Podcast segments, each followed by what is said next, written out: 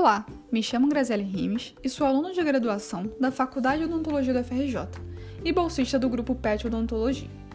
O objetivo desse PETcast é esclarecer sobre as alterações que acontecem na saúde bucal com o processo de envelhecimento, de forma que promova a conscientização sobre a importância dos cuidados com a saúde bucal do idoso. Para contextualizar e entender a importância de abordar esse tema, é preciso compreender o cenário da população idosa no Brasil. Segundo o IBGE, a população brasileira manteve a tendência de envelhecimento dos últimos anos e ganhou aproximadamente 4,8 milhões de idosos desde 2012.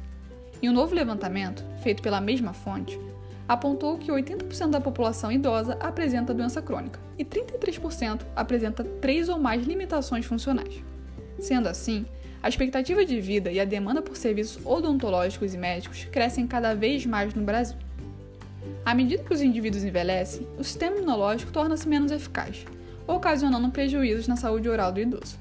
A falta de motivação, deficiências físicas e pouca habilidade para executar determinadas tarefas diárias são fatores para a piora do quadro de higiene oral. Além disso, artrite e redução do percentual de visão são exemplos de dificuldades cotidianas que contribuem para a má higiene oral. A perda dos dentes é um cenário comum no envelhecimento, porém, é importante pontuar que essa não é uma consequência natural dessa fase. Prevenção e tratamento adequado reduzem significativamente a quantidade de dentes perdidos durante a terceira idade, promovendo uma boa saúde bucal e a qualidade de vida do indivíduo. Mas qual a relação que o processo de envelhecimento tem com a saúde bucal? Vamos começar agora a trazer alguns pontos que precisam ser levados em consideração para entender melhor essa relação. Ponto número 1. Um, doença periodontal. Devido à diminuição da capacidade motora na terceira idade, pode ocorrer negligência ou aumento da dificuldade da higienização oral. O grande problema é que o acúmulo de placa bacteriana ao longo do tempo promove prejuízo ao tecido periodontal, resultando na gengivite.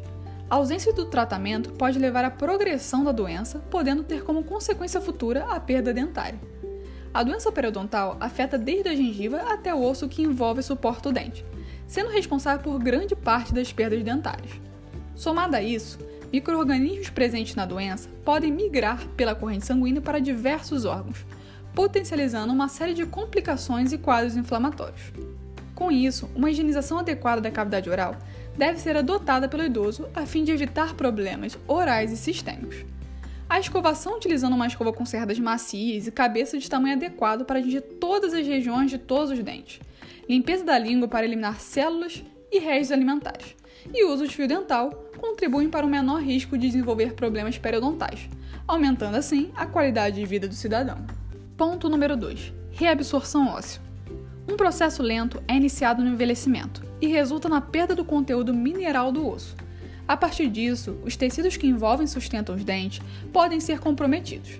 A reabsorção óssea natural, por si só, não significa doença. Porém, o acúmulo de placa e cálculo nas superfícies dentárias são fatores de risco para possíveis perdas ósseas significativas não naturais. Ponto número 3. Uso de restaurações e próteses parciais removíveis.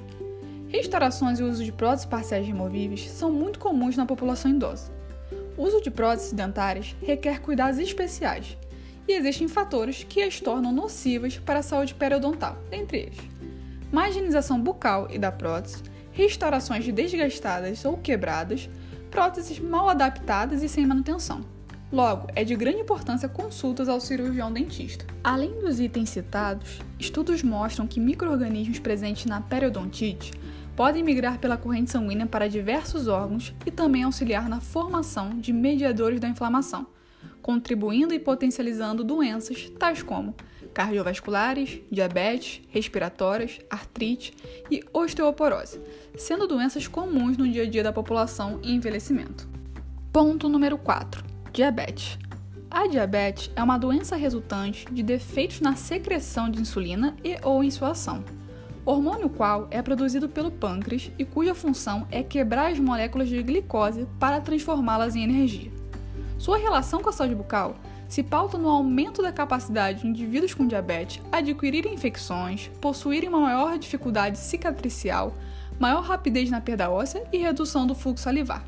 Porém, a relação se apresenta de forma bidirecional, ou seja, por outro lado, a periodontite pode influenciar o controle metabólico da glicose, sendo um complicador da diabetes, devido ao potencial de aumentar a resistência à insulina. Dessa maneira, o indivíduo com a doença e com a higiene bucal deficiente tende a ter maiores chances de desenvolver doença periodontal ou potencializá-la. Ponto número 5: Xerostomia. Com o passar da idade, o uso de medicamentos se torna uma realidade no dia a dia do idoso. Sendo que alguns medicamentos podem provocar a sensação de boca seca. Estratégias para aliviar essa sensação são ingerir a quantidade de água ideal para o seu corpo, consumir alimentos que estimulam a salivação, cessar fumo, se for o caso. A saliva tem um papel super importante na cavidade oral, logo não pode ser negligenciada. Ponto número 6: Doenças cardiovasculares.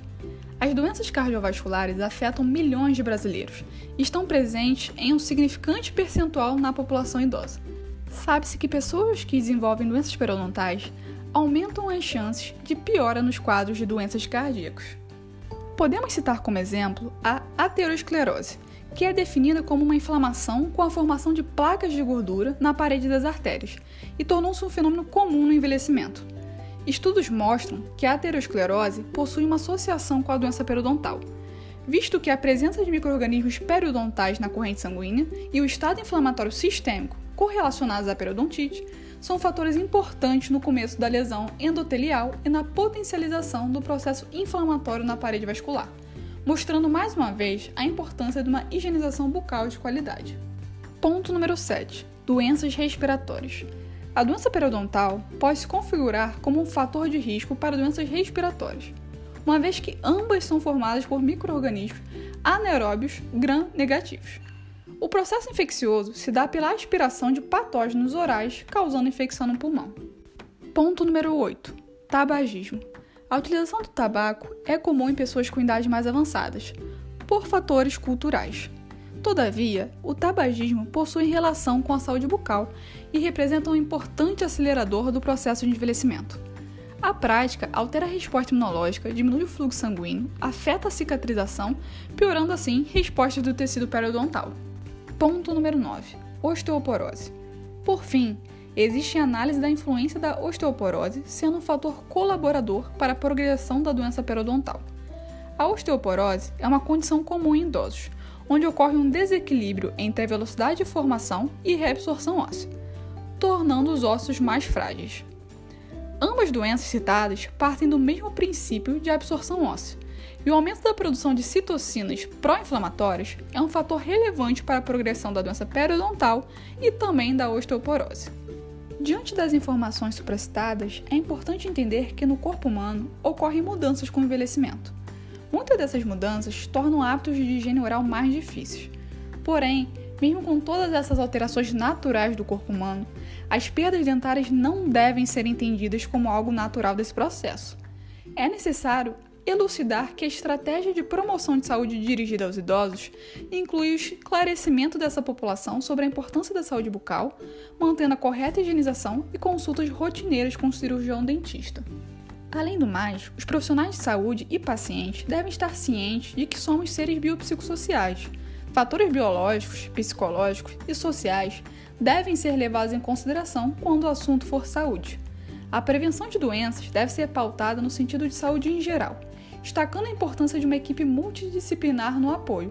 Dessa forma, o cirurgião dentista e os médicos devem interagir juntos, evitando o desenvolvimento de doenças e melhorando a qualidade de vida do paciente como um todo, promovendo saúde bucal, sistêmica e psicológica.